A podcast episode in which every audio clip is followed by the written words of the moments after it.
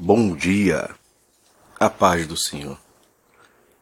Passando aqui para deixar mais uma palavra para nossa reflexão nesse dia, que se encontra em Gênesis, capítulo de número 41, versículos 50, 51 e 52, que diz assim: Antes de chegar a fome, nasceram dois filhos a José os quais lhe deu Azenate, filha de Potífera, sacerdote de On. José ao primogênito chamou de Manassés, pois disse: Deus me fez esquecer de todos os meus trabalhos e de toda a casa do meu pai. E ao segundo chamou-lhe Efraim, pois disse: Deus me fez próspero na terra da minha aflição. Aleluia. José, um sonhador,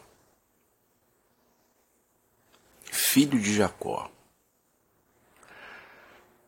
O primeiro sonho dele, ele sonhou que estava junto no campo e foram juntados cada um um seu feixe e seus feixes se curvavam diante do feixe dele. O outro sonho, ele disse que o sol e a lua e onze estrelas se, curvar, se curvariam diante dele. Sol, Jacó, lua, sua mãe, Raquel. E, os onze, e as onze estrelas, seus irmãos. Falaram que ele era louco. Jacó o amava e fez uma túnica colorida para ele. Suscitou inveja, ira. E um belo dia jogaram dentro de um poço, de uma cisterna,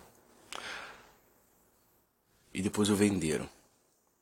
Ele foi para o Egito, foi na casa de Potifar, foi preso, enfim, se tornou governador. Só que muitas das vezes, para algo acontecer na nossa vida, a gente primeiro passa por um período de provação.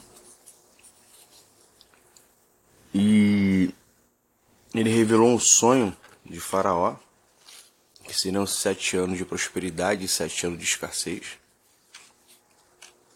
E aqui mais uma vez Deus fala com ele e antes de chegar a fome, né, antes de chegar os sete anos de escassez, nasce dois filhos, Manassés e Efraim. Manassés significa levado a esquecer, o texto disse isso. Ele foi levado a esquecer tudo aquilo que ficou lá atrás, tudo que ficou no passado. Aleluia. E Efraim significa duplamente frutífero, ou seja, próspero em meio à aflição. Ou seja, para você poder alcançar, você precisa primeiro esquecer o que ficou para trás. Um passado de dor, de tristeza, de angústia, esquecer. Aprender esquecer. Para viver o novo. Olha o que Deus está falando para você nesta manhã. Quer viver o novo? Esqueça do passado. O que aconteceu ontem já se tornou passado. O que aconteceu há uma hora atrás se tornou passado. Viva o novo em Deus. Porque Deus ele vai nos fazer prosperar em meio à crise. Mas é necessário passar pelo processo para alcançar, aleluia, lugares altos.